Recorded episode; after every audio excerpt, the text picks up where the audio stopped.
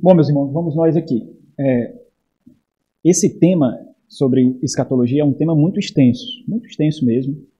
Então, é, existe, existem alguns limites aqui para as nossas aulas, porque, caso contrário, nós levaríamos, né, por exemplo, essa disciplina numa, é, num seminário leva seis meses, no mínimo, para ser observada, né?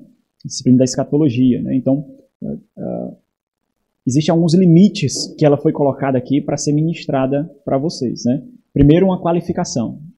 Ela é uma escatologia reformada, então é essa doutrina que vai ser abordada. E que ela é apenas uma introdução. E é uma escatologia confessional. Então nós colocamos aqui alguns limites para observar essa, essas aulas. Caso contrário, nós, nós iríamos nos debruçar tanto nessa disciplina íamos perder o foco. Então, essa, essa, essa aula ela só surgiu por causa dos dois capítulos finais da confissão que fala sobre as últimas coisas, quando Deus vai consumar a, a sua obra. Né? Então, foi por isso que ela surgiu. Então, ela está enquadrada dentro da necessidade da, da exposição da confissão. Então, é, como nós percebemos a doutrina das últimas coisas dentro da, das confissões reformadas, especialmente dentro da Confissão Batista de 89. O que a nossa confissão fala sobre as últimas coisas, sobre a consumação do plano de Deus. Então, para nós fazermos isso, o que é que é necessário? Nós temos que ter uma base mínima para poder discernir adequadamente aquilo, aquilo que a confissão fala. Nós temos que ter uma base mínima sobre, sobre uh, o debate, sobre os pontos do debate, sobre o desenvolvimento do debate, né? Por que isso acontece? Evidentemente porque é uma área cinzenta da teologia. É uma área cinzenta das Sagradas Escrituras. É uma área que nós não vemos com tanta clareza. Por isso nascem tantos debates é, nesse tema. Então, por ser uma área cinzenta, cabe é, inúmeras interpretações e essas interpretações vão sendo construídas ao longo do tempo e absorvidas na igreja, absorvida uh, pelos, pelos teólogos. Então, nós vamos estudar aqui, talvez, a ideia da, da introdução findar nessa aula e na próxima aula nós já vemos o capítulo 31 da confissão, né? Com esse panorama. Se não houver tempo suficiente, não tem problema, nós continuamos na seguinte. Mas aí a ideia aqui é de termos uma base adequada. Então, como foi que eu estruturei aqui? Eu estruturei de uma forma que eu compreendo. Eu, eu fui pensando nas minhas necessidades é, para compreender adequadamente. Né? Então, eu, como eu tenho um aprendizado muito lento, como eu tenho um aprendizado muito muito débil mesmo, demoro muito a aprender, eu, preciso de muitas informações para aprender, e eu sei que vocês são bem melhores nisso do que eu, então vocês vão se beneficiar disso, né? Então eu penso, eh, quando eu vou estudar uma doutrina, quando foi que ela nasceu? Como foi que iniciou o debate? Por que o nome? Como ela se desenvolveu? Então, na, a minha mente necessita de todas essas informações para iniciar um tipo de reflexão sobre o assunto. Então, é bem lento mesmo. Então, se é bem lento, eu acho que todos aqueles que, que conseguem acompanhar aí nessa lentidão ou pensar um pouquinho mais veloz, nivelando por baixo, vão compreender também. Né? Então, aí, à medida que tiverem perguntas, os irmãos podem falar. Ah, nós não vamos conseguir exaurir aqui, evidentemente, é apenas uma introdução, então os irmãos podem falar e a gente desenvolve alguma coisa, certo? Ah, a necessidade de ter essa aula é por causa dos capítulos finais que falam sobre as últimas coisas, como nós vimos aqui nesse esboço, nessa estrutura. Essa estrutura é tirada de mais um livro lançado pelo Estandarte de Cristo, é uma introdução à confissão, agora de 1689. Então nós vemos aqui ela dividida em quatro partes, os princípios básicos, os primeiros princípios, ah, o desenvolvimento da concepção da aliança, que é a parte mais ampla, que vai do capítulo 7 até o capítulo 20. Ah, existe um capítulo nesse livro de introdução do James Rainer, que fala só sobre isso. Um capítulo, é um livro tão, tão, tão fácil de se ler, tão 120 páginas, eu acho, muito dia, bem diagramado, a escrita muito boa, né? É um livro muito bom de se ler. Então, esse é um dos livros que vale a pena ler. Depois nós vemos como essa concepção da aliança, ela se desenvolve é, observando o nosso limite e as nossas liberdades cristãs. E por último aqui, a quarta sessão da confissão, é, o mundo que há de vir. Né? Nós vamos entender por que esses capítulos nas confissões são limitados e por que as confissões é, limitaram tanto esse debate. Né? É, nós vamos entender um pouquinho disso também.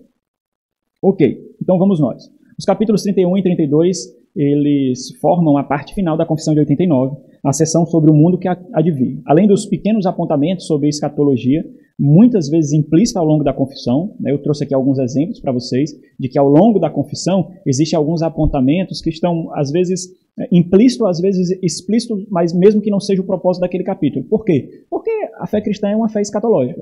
A fé escatológica é o quê? Nós aguardamos algo, não aguardamos? Então, a fé cristã necessariamente é uma fé é, é, que tem a, o seu viés escatológico, porque nós aguardamos alguma coisa ser consumada. Então, eh, nós aguardamos, por exemplo, a santificação plena, a piedade plena, nós aguardamos a glorificação, nós aguardamos essa incorruptibilidade, nós aguardamos, nós aguardamos a morada que o Senhor está nos preparando, nós aguardamos a renovação do novo céu, da, da terra, no novo céus e nova terra, nós aguardamos alguma coisa, nós aguardamos o, o, a consumação do reino que já foi inaugurado. Então, nós aguardamos. Então, a fé cristã é uma fé escatológica, é uma fé que aponta para aquilo que há de vir. Por exemplo, o reino. Ele foi predito no Antigo Testamento. Durante todo o Antigo Testamento foi, foi predito sobre o reino. Ele encontrou a sua inauguração ali com o Senhor Jesus Cristo, mas não a sua consumação. Então, a fé cristã é uma fé escatológica. Por isso que, em determinados momentos da confissão, nós vamos observar alguns apontamentos sobre aquilo que há de vir, sobre aquilo que nós aguardamos. Então nós vemos aí implicitamente alguns pontos sobre escatologia. Uh, esses capítulos eles abordam de forma bem sucinta o tema, discorrendo apenas sobre pontos fundamentais. Então são dois capítulos, né? Eu resumi aqui. Uh, uh, nos pontos, eles, o primeiro o capítulo 31 ele vai ser resumido como o estado intermediário, né? Então, ser, é, na confissão, é colocado assim: o estado do homem após a morte e a ressurreição dos mortos e o juízo final. Embora hoje esse assunto seja um dos maiores campos de batalha entre os cristãos, levando, levando a disputas calorosas, é muito importante observar que as três confissões, as confissões irmãs, a Confissão de Westminster, a Declaração de Savoy e a Confissão Batista de 89, elas são unânimes nesse assunto. Então, a, a diferença que nós encontramos nas três confissões são diferenças de termos, mas em essência, em substância, em, teologia, nesses capítulos aqui, as três confissões são unânimes, né? Até porque não há diferenciação pelo menos até onde eu vi, é, não há diferenciação é, escatológica quanto à nossa concepção pedobatista ou credobatista, a não ser que, necessariamente, aqueles que não têm o Senhor Jesus como Senhor e Salvador não herdarão o novo céu e nova terra, né? Então, só, não tem, mas não tem diferença crassa, né? Aí é, é mais um campo de discussão, né? Uh, e, e, e, os natimortos, ou, ou, os bebês quando morrem, ou as crianças que não alcançaram a idade da razão quando morrem, para onde eles vão, né? Então já é outro campo de, de discussão, né? A confissão observa que as crianças que foram eleitas, elas vão uh, gozar daquilo que os eleitos gozarão, né? Então a confissão dá, essa, dá esse entender aí sobre isso, né?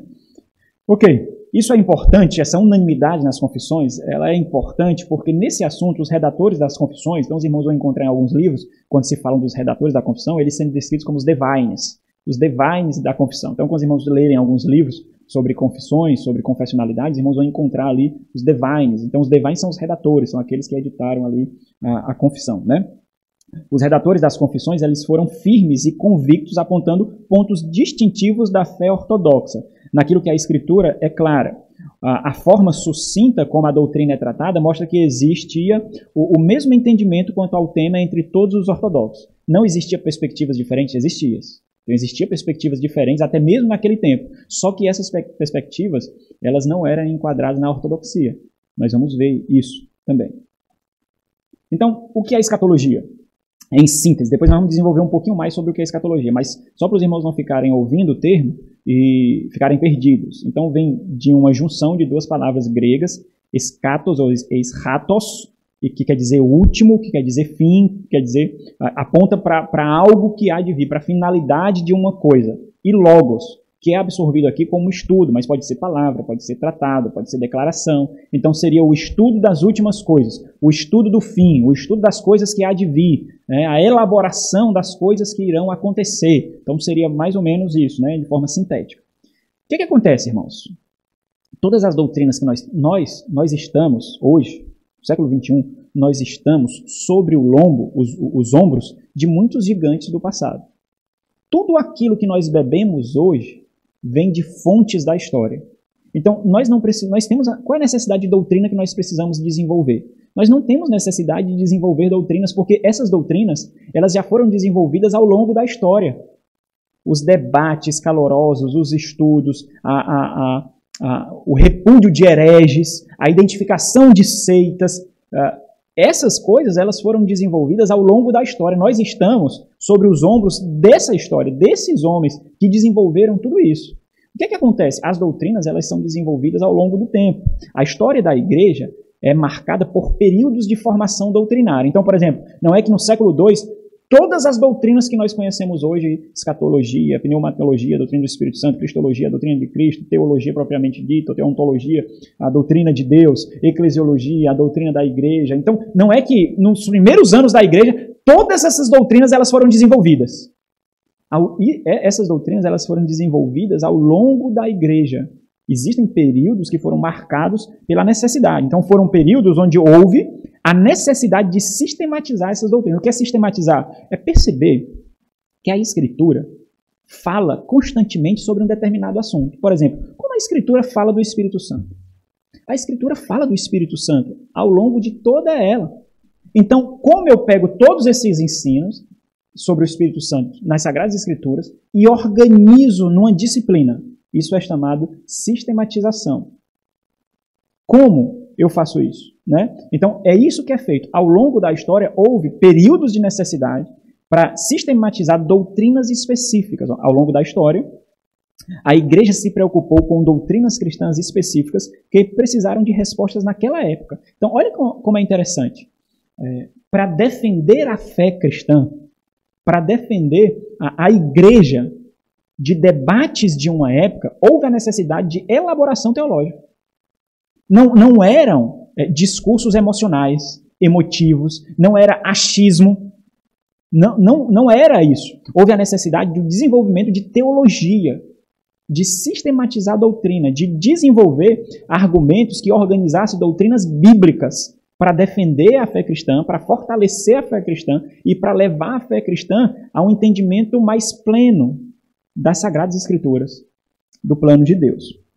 Então, eu fiz para vocês aqui um cronograma desse desenvolvimento, de forma bem sucinta. Por exemplo, o, primeiro, o segundo século da igreja ali, ele é marcado pelos apologetas. A apologética é a doutrina que fala da defesa da fé cristã.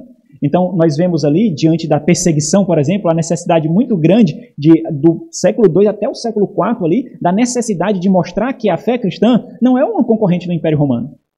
Que o Deus não estava, que o Deus a quem os cristãos serviam não estava ali para não estava ali para tomar o trono do imperador. Então, houve a necessidade de mostrar que a fé cristã não era um perigo para Roma. Então, nós encontramos ali o apologeta nas questões fundamentais uh, da fé. No século III até o século IV, nós vemos teologias específicas sendo desenvolvidas, como a, a teologia de Deus, né? E aí nessa teologia de Deus, no, no, aspecto trinitário, nas três pessoas da Trindade ali, foi onde nasceu o termo. Nas Escrituras não existe o termo Trindade. Esse termo nasceu para sintetizar uma, uma doutrina encontrada nas Sagradas Escrituras. Nós vemos a todo instante que a Escritura fala de Deus como Deus, do Espírito Santo como Deus e de Jesus Cristo como Deus.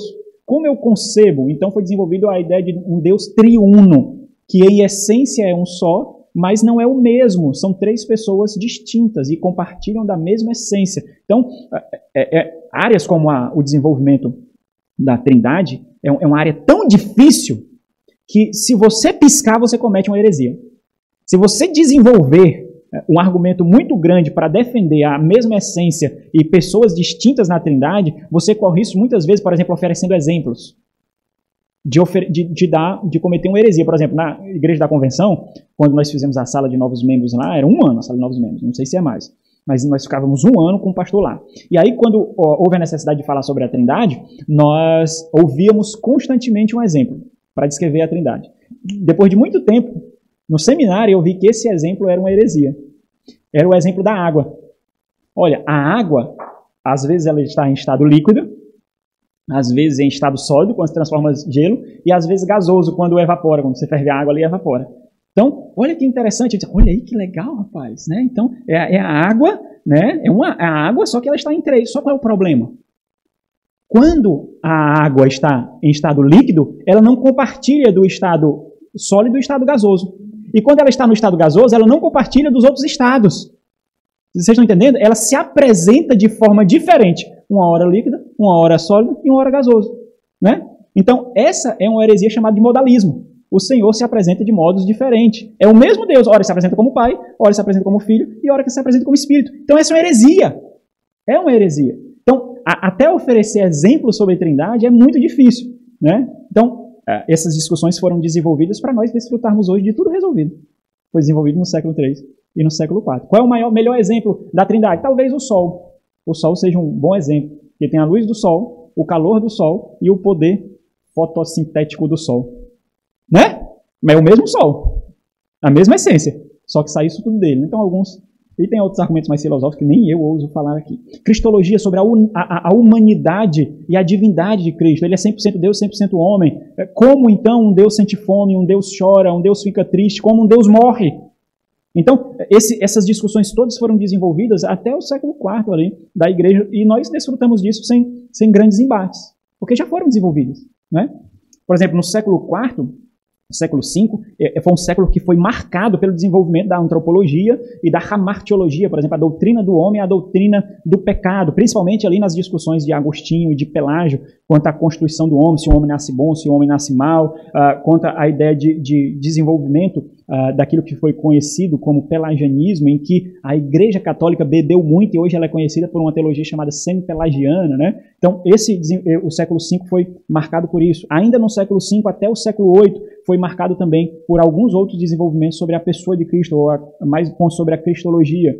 O século XI até o século VI uh, foi um período, e aqui é importante dizer, meus irmãos, que uh, o século V ali até o século XV, que é o, o período que é comumente chamado de Idade das Trevas, né, Idade Média. A ideia de Idade das Trevas realmente faz jus à baixa elaboração intelectual.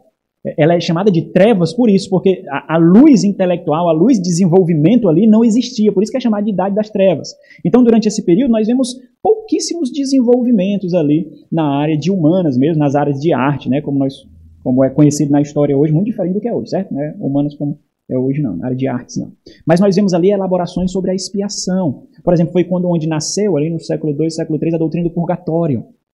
Né? Então nós vimos essa elaboração sobre a ideia de expiação de pecados, né? de expiar, de perdoar, de remover pecados, culminando na reforma protestante pelo desenvolvimento de, da necessidade de indulgência e então os pré-reformadores e depois os reformadores. E especificamente no século XVI nós vemos ali o boom da reforma, especialmente considerando a justificação, a salvação somente pela fé e a aplicação da redenção em todos os aspectos. Então aqui são pontos que marcaram a história. Qual, qual é o ponto que vocês devem entender? Embora ao longo da história cristã já houvesse convicções sobre todos esses pontos. Então, por exemplo, não quer dizer que no século V não houvesse nenhum entendimento sobre expiação, nenhum entendimento sobre redenção, nenhum entendimento sobre justificação, até porque o termo ele foi melhor desenvolvido na reforma. Mas o que é que acontece? Em todos esses períodos existiam algumas convicções formadas, estabelecidas eh, nos cristãos, na igreja, embora ah, ela não tivesse sido sistematizada, organizada ao ponto de se tornar uma doutrina com a nomenclatura, com a terminologia, vocês estão entendendo? Por exemplo, aqui vocês veem escatologia? Não. Nenhum desses pontos escatologia foi desenvolvido. Por quê? Porque aquele período não foi um período de necessidade de estudar sobre as últimas coisas. Mas isso não quer dizer que eles não tinham nenhum pensamento sobre o fim sobre a ressurreição de mortos, sobre o estado intermediário, sobre, sobre o, a volta de Cristo, sobre o julgamento final, sobre o novo céu e nova terra. Eles tinham essa concepção. Só que esses períodos não foram marcados pela necessidade de desenvolver, de se debruçar arduamente para desenvolver uma concepção clara sobre o fim das coisas. Mas esses períodos aí eles foram marcados por essas doutrinas aqui, ok? Uh, ainda desenvolvendo esse ponto. Conforme observamos, escatologia não aparece no desenvolvimento doutrinário na na história cristã. Isso porque são os desafios da época que exigem a necessidade de discussão, desenvolvimento e produção. Isso é chamado de sistematização. Discussão, desenvolvimento e produção. De sistematizar, de organizar. Apenas no século XIX, olha como é, é recente, apenas no século XIX a escatologia entra no cenário de desenvolvimento doutrinário. Apenas no século XIX. Uh, só que o que acontece? O século XIX tem um contexto toda teologia é desenvolvida num contexto, numa atmosfera. Ah, ah, é chamado de Sitzleben, é, é, o espírito da época. Né? Aquela atmosfera da época, que tem uma formação cultural, que tem uma formação intelectual, Né? Então, por exemplo, se alguém nascesse, se alguém fosse desenvolver algum tipo de argumento sobre a fé cristã no mundo hoje, hoje, necessariamente ia falar sobre política. Porque o mundo está completamente politizado. Então, necessariamente, se ele fosse falar sobre religiões mundiais, necessariamente ele iria falar sobre política. Porque o espírito da época hoje aborda é, profundamente questões políticas. Hoje todo mundo fala de política. Né? Então o que é que acontece? E aí eu quero dar o contexto para vocês do século XIX. Aqui. O iluminismo ele nasceu ali no século VIII, né? 1700 e pouco, que foi o final da era puritana, certo? Então o iluminismo ele nasceu ali no século XVIII, né? É, é chamada da era da razão. Porque foi uma, a era, eles consideravam que até a era, o final da era puritana, embora o puritanismo tenha dado luz a, a intelectuais assim muito renomados até hoje, né? Então, a era da razão, a, o retorno ao escolasticismo pré-reforma, a ideia de buscar o conhecimento dos primórdios da civilização, ele nasceu ali no iluminismo do século XVIII, é a era da razão.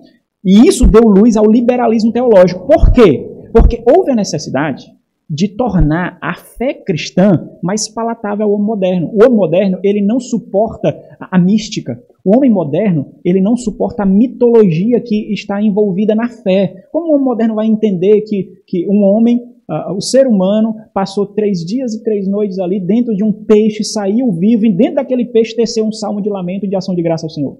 Como ele vai entender que o homem abriu o mar para uma geração passar? Como ele vai entender que havia ressurreições? Como ele vai entender? O homem moderno não entende isso, porque o homem moderno é racional. O homem moderno ele precisa compreender com a mente para então receber o ensino. Então, houve a necessidade de moldar a fé cristã para o homem moderno, tirar o misticismo, tirar a mitologia da fé. Houve essa necessidade. E isso resultou, dentre outros pontos, na necessidade de avaliar a esperança cristã. Porque a esperança cristã é uma esperança de quê? De que uh, Deus voltaria, em Cristo Jesus, Deus voltaria, ressuscitaria os mortos, nós alcançaríamos a plenitude moral, a plenitude de santidade, a maldade seria expurgada e isso que nós conhecemos hoje seria totalmente transformado de perfeição. O moderno não acredita nessa baboseira. O moderno não acredita nisso. É, é história de criança. É, é uma história que tira muito a nossa responsabilidade. O homem moderno é um homem responsável. Nós estamos na, na pós-modernidade, certo? Aqui, esse tempo aqui era o boom da modernidade. Agora nós estamos, alguns dizem que já tem um depois da pós-modernidade, né? Não sei nem como é o pós-pós, né? Mas nós estamos aqui na era da pós-modernidade. O iluminismo, ele marca essa, essa era da modernidade.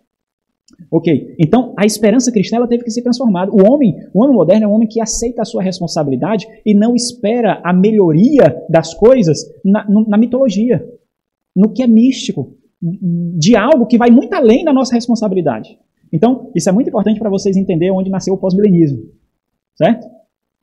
Então, o homem, a, a, esperança cristã, ela foi modificada de uma forma mais realista e não mística, o que aconteceu abundantemente no século XIX, quando não somente a fé cristã, mas a própria esperança se tornou terrena, é, é uma realidade nossa, muitas vezes acontecida, acontece aqui. Ó.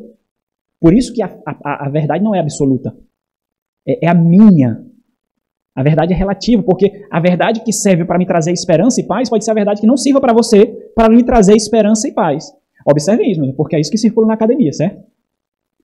Então, houve a necessidade de tornar essa esperança terrena moralista, por quê? Porque existe a necessidade de melhora moral da humanidade, se é terrena, e empírica, experiencial, é algo pessoal. E aí nasceu também a ideia do social. Então, nesse tempo, século XIX, século XX, nasceu, dentro do liberalismo teológico, nasceram muitas vertentes teológicas. Por exemplo, a ideia da teologia do processo. A teologia do processo é que o homem ele vai progredir para o bem, necessariamente. Ele progride para o bem. A ideia da teologia da esperança. Então, todas essas. Aí daí vem o evangelho social, que vem o, o livro do Sheldon, alguma coisa, em seus passos, o que faria Jesus. Né? Então, a ideia de que o a salvação é uma salvação social, da onde nasceu também no catolicismo a teologia da libertação, onde muitos evangélicos também abordavam isso, a ideia de que a, a, a salvação é a salvação da pobreza, a salvação vem para os pobres. Né? Então, daí nasceu muitas coisas. Os irmãos observam que o céu desceu, a concepção de céu desceu e ganhou um aspecto extremamente existencial, um aspecto extremamente empírico, moral. Certo? Uh, ok, aqui também nasceu a ideia de escatologia existencial. É a esperança que acontece de tal forma que me dá sentido à existência. que me dá um propósito de existência, tirando a mística, tirando a mitologia. Século XX, no entanto, ela parece marcar o desenvolvimento mais conservador dos pontos principais. Quer falar, Jorge? Só para falar sobre o perigo, né, pastor? Como o pastor comentou, de você ser levado por, por emoção ou por, ou por aquilo que você vem sentindo à, medida que vai desenvolvendo, é porque todas essa o homem, à medida que, que ele foi experimentando situações diferentes né, ao longo da história, ele foi mudando essa fonte de, de esperança dele. Né? Então, por exemplo, na, no período moderno aí era, era a razão. Né? Então, a ciência era que ia trazer a salvação para o homem. A esperança do homem estava na, na, na ciência. E aí vieram, por exemplo, a, as grandes guerras com a, a ciência trazendo, por exemplo, a, a, bomba atômica. Né? E aí, depois disso, a, a, a esperança do homem não estava mais somente na razão. Né? E aí veio veio essa questão do existencialismo, né, de, de, cada um tinha que ter a sua esperança de acordo com aquilo que sentia, né, e, e, isso sempre cai por terra, né, sempre vai, vai, vai ruir porque não está fundamentado na verdade, não está fundamentado naquilo que, que realmente pode trazer esperança ao homem. Né? Isso mesmo, é isso mesmo. A importância de nós uh, ficarmos com a escritura, independente do que o nosso tempo empurre para nós. É firmeza de convicção bíblica, né? Porque é, cada geração terá os seus desafios específicos. Né? Então, nós respondemos aos desafios da nossa geração. Né? Então, nós ainda estamos no desenvolvimento da razão. O avanço tecnológico é inegável, que começou aí, no século VIII, século IX. Avanço é inegável. Nos últimos 100 anos, meus irmãos, o desenvolvimento da medicina é absurdo. É absurdo. Desenvolvimento científico nos últimos 100 anos só. Então, o que foi, qual é a concepção que nasceu? Olha, não eram milagres. Nós apenas não sabíamos explicar. Esse é o ponto. Agora nós sabemos. Com o avanço tecnológico, para impulsionar a pesquisa é, é, tanto arqueológica como científica, nós, nós temos explicações para aquilo que daqueles que viveram no passado reconheceu como milagres. Não são milagres. Apenas o homem da época não conseguia explicar. Esse é o grande ponto. Aí, meus irmãos, nesses pontos eles testam a nossa convicção. Porque muitos cristãos estão envolvidos nesse meio, muitos mesmo. Né? E aí nós precisamos dizer, não, mas é porque eu sinto, não é assim que nós respondemos. Não porque eu sinto, não porque eu acho. Né? Nós precisamos desenvolver argumentos mesmo para fortalecer a nossa fé, não somente para defendê-la, mas fortalecer para a gente mesmo. Né? Então, por exemplo, o século XX ele parece ser o século que é mais marcado ali. Observe aqui, ó, história. História é interpretação. Então, se você pegar 10 livros de história, vocês vão ler 10 perspectivas diferentes sobre a história. Porque escrever história é interpretar a história. Né? Então, eu, embora eu esteja sistematizando a era cristã para vocês aqui, a história da igreja, ela não é tão segmentada, bonitinha assim, não. Eu estou resumindo aqui é, o, o, o, que cada época foi marcada, certo? Então, por exemplo, eu, eu, marquei aqui, segundo as minhas pesquisas, que o século XX ele parece destacar mais um desenvolvimento conservador sobre escatologia, porque nós já vemos um, o nascimento aqui do retorno à ortodoxia, por exemplo, neo-ortodoxia. A neo-ortodoxia, apesar de ser também uma, um, viés teológico liberal ainda, que tem muito, muito, muitas categorias liberais, mas a neo-ortodoxia, pelo próprio nome, é a nova ortodoxia. É a ideia de retornar à ortodoxia que foi perdida com o iluminismo. Então, aí daí nasceu, o, o, o, veio a renovação da ortodoxia mesmo. Né? Então, não quer dizer que não houveram ortodoxos nesse período. É claro que houve. Deus sempre preserva o seu remanescente. Não é? É claro que houve. Só que esses períodos eles foram marcados de forma muito intensa por essas realidades que eu trago para os irmãos. Então parece que o século XX, né, 1900 e pouco aí, é, ele é marcado, olha, é, é recente ou não é? É muito recente. Ele é marcado pelo, pelos principais desenvolvimentos ali conservadores, ortodoxos da escatologia. Por exemplo, a ideia, a ideia, é, por mais que considerassem ser mística e mitológica, a, as ideias principais ali elas foram recapturadas. A ideia de morte física, nós morreremos. Existe um estado, um estado intermediário, portanto existe alma. A alma não é só não é só a psique, não é só a razão. Existe alma, existe um destino eterno existe, né? Então a ideia de estado intermediário, que é o estado, o que, que acontece depois da morte e antes da ressurreição, é o estado intermediário. O Cristo irá voltar. A ressurreição dos mortos, existe ressurreição. Os, na ressurreição dos mortos, os salvos vão para Cristo e os ímpios vão para o castigo eterno. existe um estado final. Né? Então, aqui há divergências nesse tempo entre alguns teólogos, né? por exemplo, com o desenvolvimento mais crasso do universalismo, de que não existe inferno, porque todos no final das contas serão salvos, a ideia do aniquilacionismo, de, de que Deus não é perverso ao ponto, porque Ele amor, Ele não é perverso ao ponto de destinar pessoas para a eternidade de sofrimento. Então Deus irá aniquilar aqueles que não são salvos. Então há também o desenvolvimento de alguns pontos, mas eu coloquei aqui como pontos conservadores. Então os conservadores, independente de como eles entendem a tribulação ou o milênio, eles concordam nesse, nesses pontos. Esses pontos são os pontos de concordância entre os conservadores. Haverá uma morte física, há o estado intermediário, uh, Jesus Cristo vai voltar, uh, há a ressurreição dos mortos, há galardão para os salvos, há castigo para os ímpios e há um estado final. Qual é a discordância? É a ordem dessas coisas. A discordância é isso. É só a ordem das coisas. Mas essas coisas são conservadoras. Diferente do testemunho de Jeová, por exemplo, e dos adventistas, por exemplo, que entendem que é, não existe estado intermediário. Né? O testemunho de Jeová, nós vamos ver na aula da exposição, que entende que assim que o ímpio morre, ele é aniquilado. A alma dele é aniquilada, assim que ele morre. Os adventistas entendem que a alma dorme. Então, quando há a morte, a alma dorme e só acorda quando houver a ressurreição, né? para o estado final. Né? Então nós vamos ver isso no capítulo 31, na exposição lá. Eu já antecipo os irmãos. Ok, irmãos, até aqui? Ok. Tá vendo que é bem detalhadozinho para os irmãos entenderem? Então, desenvolvendo um pouco mais. O que é escatologia? A própria terminologia ela é relativamente recente. Quando nasceu a terminologia escatológica? A terminologia é, de escatologia. Quando nasceu? Olha como é que é interessante isso. Por quê? Porque embora nós vejamos uma percepção sobre escatologia até o século XIX, o próprio termo nasceu, oh, desculpa, até o século, século XVI, o próprio termo é recente, se a gente considerar os dois mil anos que nós vivemos. Mas antes, antes de 1677, quando provavelmente foi cunhado aí por Abraham Calovius, é, a terminologia, quando ele desenvolveu a sua teologia dogmática, o que é a teologia dogmática? É a teologia sistemática que é o homem mais reformado de falar sistemática, né? Mas teologia dogmática é teologia é, sistemática, porque sistematizar a doutrina é criar um dogma. Dogma quer dizer doutrina, né? Então, ok. Apesar de não haver o nome, até 1677, possivelmente, né? Várias concepções escatológicas eram desenvolvidas até aqui, mas o termo não havia sido cunhado. Então, depois foi utilizada a mesma terminologia em 1845 por George Bush, não é o presidente aí, né, dos Estados Unidos, em seu livro sobre ressurreição, e em 1909 ganhou a definição no dicionário da Bíblia de James Hastings. Esse dicionário da Bíblia, nesse tempo, é um, foi um dicionário foi muito aclamado, é, muito utilizado pelos, pelos teólogos da época. Hoje nós temos é, milhares de dicionários. Milhares. Eu mesmo, eu acho que eu devo ter 800 dicionários. Né? Muitos, eu tenho muitos. Então, tem dicionário de tudo que é jeito. Né? Então, hoje nós temos muito, até porque a tecnologia ajuda muito no desenvolvimento. Nesse tempo não tinha internet, não, tinha computador assim para desenvolver. Para você ter ideia, ó, quando, quando a IBM lançou o primeiro computador, a, a, a profecia da IBM foi que o mundo só teria espaço para cinco computadores. Errou feio, não errou não? não é? Então não tinha todo esse desenvolvimento, né? não tinha tanto acesso à tecnologia. Né? Então criar essas concordâncias, esses dicionários, é, é algo muito difícil, né? Muito, muito diferente das pesquisas que nós fazemos hoje.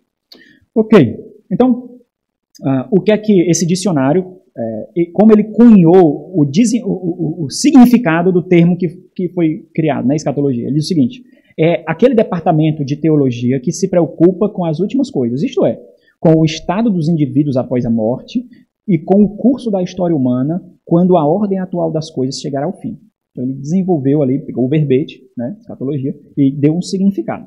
Só que eu quero trazer para vocês, agora já no século XXI, um, um, uma definição do pastor Jeffrey Johnson naquele livro que eu falei para os irmãos, Cinco Pontos do Milenismo. Por quê? É interessante, muito, é muito interessante porque a escatologia é bem mais do que isso. Porque a escatologia, ela aponta um propósito.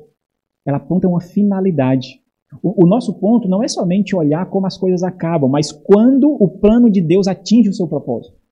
Existe um propósito no plano de Deus, existe, existe uma intencionalidade, existe um ideal. Quando ele for cumprido, ele alcançará o seu propósito pastor Jeffrey Johnson diz assim: a escatologia não se preocupa apenas com os eventos finais dos tempos, ou seja, com aquilo que vai acontecer, a ordem que vai acontecer. Não, não, não é tão segmentado assim. Não é somente isso. De modo mais significativo, a escatologia se preocupa com o fim e o propósito divino de todos os eventos da história. Então existe uma finalidade de Deus criar, existe uma finalidade para Deus fazer o que faz, existe um propósito. A, a nossa percepção escatológica não é, não é tão é, científica nesse ponto, não é tão, não é tão, é, é, é não é tão dissecada desse ponto, a ponto de tirar o, o, o propósito de Deus no curso da história humana. Existe um propósito redentivo na escatologia ela alcançará esse propósito na consumação de todas as coisas. Olha que interessante. Esse tipo de interpretação na teologia reformada é chamado de histórico-redentiva. Ex existe um propósito na história da redenção do Senhor. Esse livro desenvolve um bocadinho, muito interessante. Ok, meus irmãos? Estão entendendo até aqui? Tudo bem? Ok. Continuando. O que é escatologia? A escatologia é dividida em duas áreas: a escatologia individual e a escatologia geral. Isso é unânime, certo, irmãos? Em todos os estudiosos. Escatologia é dividida. Por exemplo, a nossa própria confissão é dividida assim. No parágrafo 31, fala sobre a escatologia no aspecto individual, que é o quê? A morte física, a imortalidade da alma, a condenação eterna, o estado intermediário, né? Ah, o, o estado intermediário, né? O que acontece depois da morte antes da ressurreição. E o outro aspecto é a escatologia no aspecto geral, que é tratado no capítulo 32, que fala do juízo final, na nossa confissão. Que é o quê? Que é aquilo, a, a escatologia individual é aquilo que diz respeito a um indivíduo, a uma pessoa, né, de forma particular. A escatologia geral é a escatologia comunitária, a escatologia que atinge o povo e a humanidade. Então, por exemplo, a segunda vinda de Cristo, a segunda, a, a, a segunda vinda de Cristo não vai acontecer como os teólogos liberais definiam, vai acontecer para mim. Até a segunda vinda de Cristo é, é, uma, é uma vida interior, vai acontecer para mim, né? Então não é assim. A segunda vinda de Cristo ela vai ser de forma cósmica, vai acontecer de forma uh, mundial, né? A ressurreição de mortos, o juízo final e o estado final com a consumação do plano de Deus na no estado eterno, novos céus e nova terra, ou então o inferno e, sendo mais específico ali, o lago de fogo, onde o inferno vai ser jogado dentro. Ok? Tranquilo? Então, nesses pontos aqui que eu mencionei para os irmãos, todos concordam. A discordância é na ordem das coisas, né? Todos os ortodoxos, né? A discordância é na ordem das coisas. Ok, irmãos. Como é que os irmãos estão até aqui? Tem perguntas? Tranquilo? E os debates sobre escatologia? É evidente, irmãos, que nós estamos estudando aqui a escatologia reformada. Então, eu vou apresentar de forma mais detida para os irmãos é, a perspectiva reformada. Nós não vamos entrar nos debates e nas defesas de outras posições, como se fosse uh, estivéssemos estudando a disciplina escatologia. Porque nós perderíamos tempo de acordo com o nosso objetivo, que esse não é o objetivo. Mas eu vou fazer menções para os irmãos, até porque eu acho injusto não fazer. Né? Então vou fazer, nós vamos fazer outra cronologia aqui. Né? Embora haja consenso no, nos pontos cardeais da escatologia ortodoxa, nos pontos fundamentais, as variações de entendimento quanto a questões particulares, ou seja, questões não essenciais, por exemplo, uh, é essencial definir se a igreja vai passar pela tribulação ou não? Não é essencial. O essencial é entender que vai haver a grande tribulação. Né? É, é, é essencial definir é, quando os mortos serão ressuscitados? Se é antes do milênio ou depois do milênio? Não é essencial saber quando. O essencial é saber que eles serão ressuscitados. Vocês estão entendendo? Então, o ponto aqui é de entender que naquilo que é essencial nos une, naquilo que não é essencial não nos separa. Então, na, nas variações, naquilo que não é, é, essencial, não, não é um ponto de divisão, não é ponto de separação. Infelizmente, muitas, muitos reformados, muitos é, confessionais, é, muitas igrejas enxergam em escatologia ponto de separação. Meus irmãos, os reformadores não discutiram sobre escatologia. Escatologia não diz respeito a um ponto distintivo de saber se você é reformado ou não. Então, não é um ponto de divisão. O desenvolvimento da escatologia, ela veio junto com o renascimento da ortodoxia. Foi mostrar o que é a esperança ortodoxa, o que é a esperança bíblica. Nós vimos quando foi que nasceu. Agora, nós não podemos ser anacrônicos. O que é anacrônico? Ana é uma partícula de negação, né? Ah, é uma partícula de negação. O, o, o, a cronologia da história. Então, nós não podemos ser contra a cronologia da história. Por exemplo, eu não posso conceber que ah, um, um reformado pré-tribulacionista. O pré-tribulacionismo nasceu no século XIX. Então, como é que eu encaixo? Porque, ó, entenda como é que nasce ah, as perspectivas. Se a, se a teologia da reforma foi concebida de tal forma, o seu desenvolvimento atinge as doutrinas de uma forma específica. Como os reformadores, no desenvolvimento teológico, não desenvolveram o pré-tribulacionismo? Como? Não é? Porque eles desenvolveram o amilenismo, ou, ou continuaram no amilenismo e desenvolveram mais especificamente o pós-milenismo? Porque nasce na teologia pactual.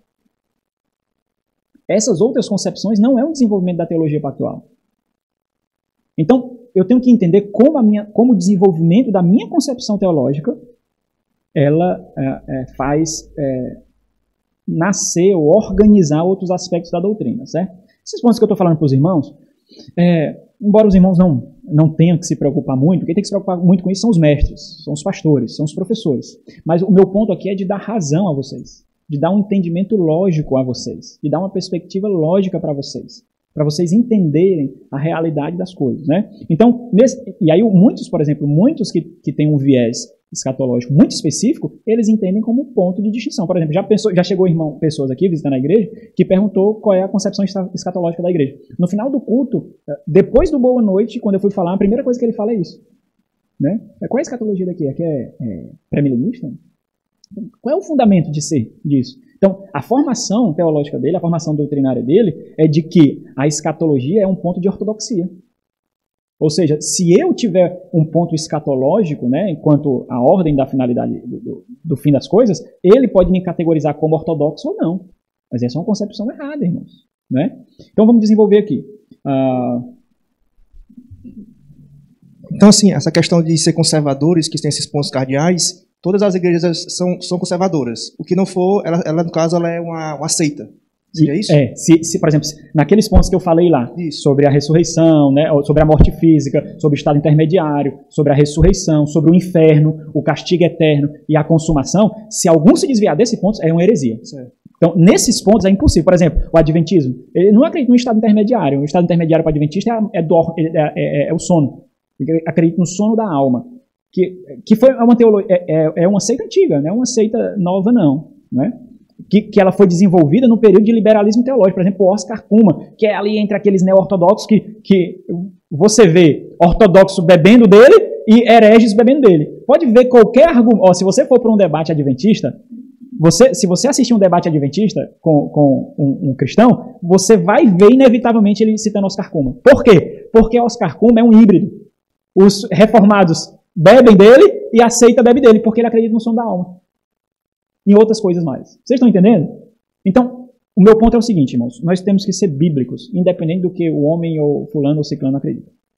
Se é, pai, Calvino errou nisso, errou e pronto, acabou. Errou. Agora pronto. A, a minha, a, a, minha, minha, o meu compromisso é com ele, meu compromisso não é com Calvino, meu compromisso não é com Lutero, meu compromisso não, não, não é com os puritanos. O meu compromisso é com a Bíblia. Assim como o meu compromisso só é com a confissão, à medida que ela é fiel com as Sagradas Escrituras. Por isso nós estamos expondo ela aqui detalhadamente. E esses pontos eu poderia muito bem, irmãos, pegar os dois capítulos tão curtos e passar para vocês aqui. Mas eu preciso formar a minha convicção para que essa convicção passe para vocês também. Então, até o ponto, por exemplo, eu estou construindo aqui a minha convicção escatológica. Até o ponto aqui eu nunca tinha estudado detidamente escatologia. Nunca. Eu estou estudando agora de forma mais detida. Infelizmente, com um tempo muito curto, porque tem os outros afazeres, né? Mas é, é agora que está nascendo. Para quê? Para que não seja simplesmente porque eu li os capítulos da confissão e agora eu sou confessional. Não, convicção não se forma assim. Convicção se forma com conteúdo e tempo. Conteúdo e tempo. É assim que se forma uma convicção. Por isso que convicção não se impõe.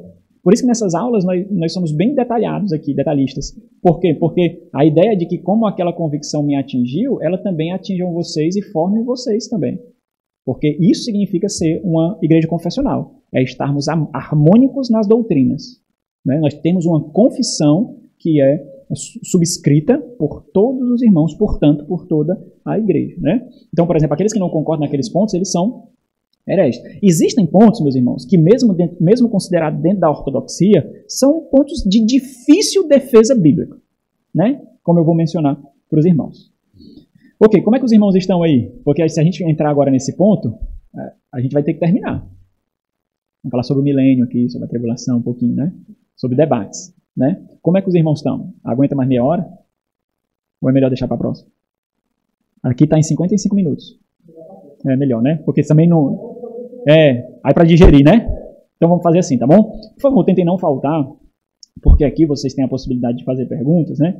E assistindo o vídeo não tem. Mas também, se os irmãos quiserem, os irmãos podem me perguntar à vontade, tá bom? Ah, então pronto. Vocês têm dúvida até aqui? Até aqui foi o básico do básico, certo? Por exemplo, nós vamos dar a, a seguir aqui nós vamos falar um pouquinho sobre o debate, bem pouco, e depois vamos falar um pouquinho do desenvolvimento, por exemplo, em que pontos da história nós encontramos o pré-milenismo, o pós-milenismo, o amilenismo, e como é o desenvolvimento de cada um desses pontos, e, e, e onde há ruptura e onde há sua corrupção. Né? Então nós vamos ver isso na história também, certo? Nós vamos ver é, onde, é, o, que, o que algumas seitas defendiam mais, se defendiam mais, por exemplo, é, algum aspecto escatológico, nós vamos ver aí e o porquê, certo? Pode falar. Pastor, em relação a. A gente já tinha usado a respeito do dispensacionalismo como base quando a gente foi falar das alianças, né? No meio reformado, o amilenismo ele é praticamente humano, né? É. Mas quando se fala do dispensacionalismo, os dispensacionalistas que praticamente nasceram nesse período lá do iluminismo, né? Uhum. Eles abordam mais que que linha, né, dentro da é, escatologia. O dispensacionalismo ele nasceu no século XVIII, século XIX, né? Então foi depois do iluminismo. Mas o dispensacionalismo, veja bem, tem um mérito muito grande, porque o dispensacionalismo ele ele é ele é o grupo que trouxe a ortodoxia de volta. Isso é muito importante. Então tem tem o seu como é que chama? Seu mérito, certo? O, o, as faculdades teológicas foram inundadas por liberalismo. Olha interessante, ó. Houve a corrupção da teologia, mas não a extinção da teologia. Eles transformaram a teologia. Por quê? Porque eles entendiam que o ser humano tem uma necessidade espiritual. Por que nós vemos tantos discursos nesse meio de, nesse tempo de isolamento para a igreja ser fechada ou a igreja ser aberta? Porque aqueles defensores que advogam a favor da igreja aberta é porque entende, segundo a Constituição, que a Constituição entende isso, que nós somos um ser com necessidades espirituais, irmãos. Então isso não tem nada a ver com religião, não. E, e isso tem a, a, ver com o ser humano. Né? Então, por que, que eles não extinguiram teologia? Por causa dessa concepção. Eles corromperam a teologia. Eles reformularam a teologia. Por que, que o dispensacionalismo ganha tanta ênfase e atinge o mundo ocidental? Porque ele é o grupo que traz de volta a ortodoxia. É ele, com os estudos bíblicos. Enquanto existia o esfriamento da razão em relação à fé, nasceram os grupos de estudo bíblico. E esses grupos de estudo bíblicos em faculdades de pessoas intelectuais nasceu boom dos pequenos reavivamentos. E aí nasceu, por exemplo, o apelo. O apelo nasceu aí, com Charles Finney. A ideia de fabricar avivamentos, como já houve outrora. Né? Então, existe um mérito, só que não há dispensacionalista reformado. Não há. Porque a teologia não permite, porque o tempo não permite. Não há, é, não, você não pode conceber uma igreja dispensacionalista que seja reformada. Não, ela pode adotar a confissão, ela pode dizer que, que é. Porque as pessoas, irmãos, entendem que reformado é acreditar no, no, na eleição. É só isso. Né? Então, por exemplo, o dispensacionalista não é arminiano, não. O dispensacionalismo é calvinista. Apesar dos primeiros sistemas considerar uma visão de salvação muito confusa, de que no Antigo Testamento a salvação era por meio de obras. Né? Embora, irmãos, embora muitos especialistas dizem que isso, é, isso é, é uma concepção errada, é mentira. Eu tenho livros que falam, sistemática de, de, de dispensacionalistas que fala isso claramente. Claramente, eu já li. Só que eles sabem que, qual é o ponto deles? A opinião de um teólogo não define o sistema. É, ok, mas quem define? Quem define? Tem uma confissão dispensacionalista? Tem? Não tem. Tem uma declaração dispensacionalista? Não tem. Então, quem define? Se você ler cinco livros dispensacionalistas, você vai encontrar cinco definições diferentes. Então, quem define? Então, se eu tenho um teólogo que tem mais notoriedade no sistema, eu tenho que entender que a algum nível ele fala por aquele sistema. Né? Então, entende? Respondi a tua pergunta? Né? Não tem dispensacionalista, como não tem é, reformado pré-tribulacionista, como não tem reformado é, dispensacionalista. Não tem. É anacrônico, é fora da cronologia, é fora do tempo. A teolo, se a teologia reformada desse lugar ao dispensacionalismo, já haveria os reformadores tinham desenvolvido essa visão. Se a teologia é reformada, porque nós temos um desenvolvimento teológico absurdo, a teologia, a reforma protestante é um retorno à escritura. Então, meus irmãos, teve uma carga de estudo bíblico imenso naquele tempo. Dali nasceu mentes brilhantes. Então, se, se houvesse a possibilidade né, de, de, um desenvolvimento teológico nessa área, nós teríamos tido ali. Né? Então, não, não tem dispensacionalista reformado. Para você ter ideia, aquilo que nós conhecemos hoje por dispensacionalismo, no tempo da reforma era defendido por uns hereges chamados sucinianos. Os sucinianos eram o dispensacionalismo no tempo da reforma, que eram considerados hereges. Do mesmo jeito que o pré-tribulacionismo era considerado heresia, heresia no tempo da reforma, porque era defendido pelos revolucionários anabatistas. que Calvino critica de uma forma que nós não temos coragem de criticar hoje. Eu trouxe a citação para vocês. Né? Pode falar, Jorge. Jorge quer falar. Né? Pastor, como foi uma palavra que o pastor utilizou muito hoje, o pastor poderia explicar a definição de ortodoxia, assim como o senhor fez de escatologia? É, ortodoxia é o que a gente conhece hoje por, por é uma doutrina conservadora, uma doutrina bíblica. Pronto. É formado por dois termos, né, mas nem, nem sempre quando a gente fala da formação né, filiológica, né, quando a gente fala, fala dessa formação, a gente entende. Né? Então, por exemplo, o que é uma ortodoxia? É, um, é o, a, um entendimento bíblico correto da fé sem desvio. Orto, né? Orto, que é reto, né? Então é um entendimento bíblico reto da fé, sem desvio, sem contorno. Então isso é ortodoxia. Ortodoxia é ser bíblico. O que é ser ortodoxo? É ser bíblico. O que é ser bíblico? É ser fiel às sagradas escrituras. Hoje, muitos ortodoxos são conhecidos por conservadores, porque eles conservam a doutrina bíblica, a doutrina ortodoxa, a doutrina correta. Então, por exemplo, quando eu falo assim, ó, no tempo da reforma, os ortodoxos, eu estou tirando quem? Eu estou tirando os sucinianos, eu estou tirando muitos anabatistas revolucionários, ou todos os anabatistas, porque hoje nós não consideramos anabatistas hereges. Mas naquele tempo, anabatista era sinônimo de heresia. Né? Tá? Porque o, o, que prevalecia naquele tempo da reforma eram os anabatistas revolucionários mesmo, que faziam guerras mesmo, né? Para defender o, o, ponto teológico dele. Né? Então, se hoje nós encontramos debate na rede social, lá era na porrada mesmo, derramando sangue. Por isso que muitos anabatistas, os anabatistas, muitos anabatistas mesmo, foram perversamente assassinados. Porque os reformados, muitos, muitos de linha reformada diziam, vocês querem água? Matavam ele afogado. Amarravam uma pedra no pescoço e jogavam no lago. Muitos anabatistas. Até aqueles que não eram revolucionários. Até aqueles menonitas que viviam mais distante, é, é, mais isolados. Muitas vezes eles eram perseguidos e mortos, os filhos, a esposa, é, é, é brutalmente. Né? Então, a, a, nós vemos sangue nas mãos de muitos aí. Né? Muitos colocam até na mão de Calvino. Sem dúvida nas mãos de Lutero. Né? Mas nós vemos. Né? Então, ortodoxo, quando eu digo período da reforma, os ortodoxos. Então, o período da reforma são os ortodoxos são aqueles que são fiéis às sagradas escrituras, que divergem dos hereges. Então, ortodoxia faz contraste com os hereges. Nós somos ortodoxos. Quem são os hereges? Adventista, mormon, testemunho de Jeová, católico, congregação cristã no Brasil, todas as igrejas neopentecostais são hereges, todas. Neopentecostalismo é sinônimo de heresia. Né? O Everton foi salvo, glória a Deus. Ok, Ok, irmãos, então é isso. Vamos devagarzinho, né? Então, ainda bem que parou nesse ponto aqui, porque uh, nós vamos iniciar as discussões do debate, os períodos de debate, e nós vamos desenvolvendo. Embora eu coloque aqui de forma mais sucinta, mas eu vou desenvolvendo com os irmãos, os irmãos é, criar uma, uma mentalidade aí desse desenvolvimento. Né? Então, vamos ficar de pé, vamos ficar muito tempo sentado, vamos ficar de pé para nós orarmos. Nosso Senhor e Deus, muito obrigado pela graça que temos de estudar ah, as escrituras do Senhor. Nós somos tão privilegiados, Deus, nós temos tanto acesso à literatura, a instrumentos de pesquisa, a tecnologia, a um ambiente tão confortável para aprender, para otimizar o aprendizado da fé, para o fortalecimento da nossa fé, para o crescimento em conhecimento da Igreja do Senhor. Obrigado pela saúde é, emocional, pelo, pela, pela inteligência que o Senhor nos dá, pelo desenvolvimento é, intelectual que o Senhor tem nos concedido, de tal forma que nós possamos compreender né, a, a, história, a história da igreja que foi é, fundada ali pelo sangue de Cristo Jesus. Deus, muito obrigado, Senhor. Agradecemos muito que o Senhor faça aquilo que somente o Senhor pode fazer através do Espírito Santo do Senhor, fazendo com que todo esse estudo não seja recebido de forma fria, mas que isso solidifique a nossa esperança, a nossa convicção de fé, que isso fortaleça os nossos pés e os nossos braços para seguirmos firme na fé evangélica que de uma vez por todas foi entregue aos santos a Deus. Ser conosco durante esse dia, logo mais, pela graça do Senhor, nós estaremos reunidos mais uma vez para cultuar o Senhor. Em nome de Cristo, te agradecemos por tua misericórdia. Amém. Deus abençoe, irmãos.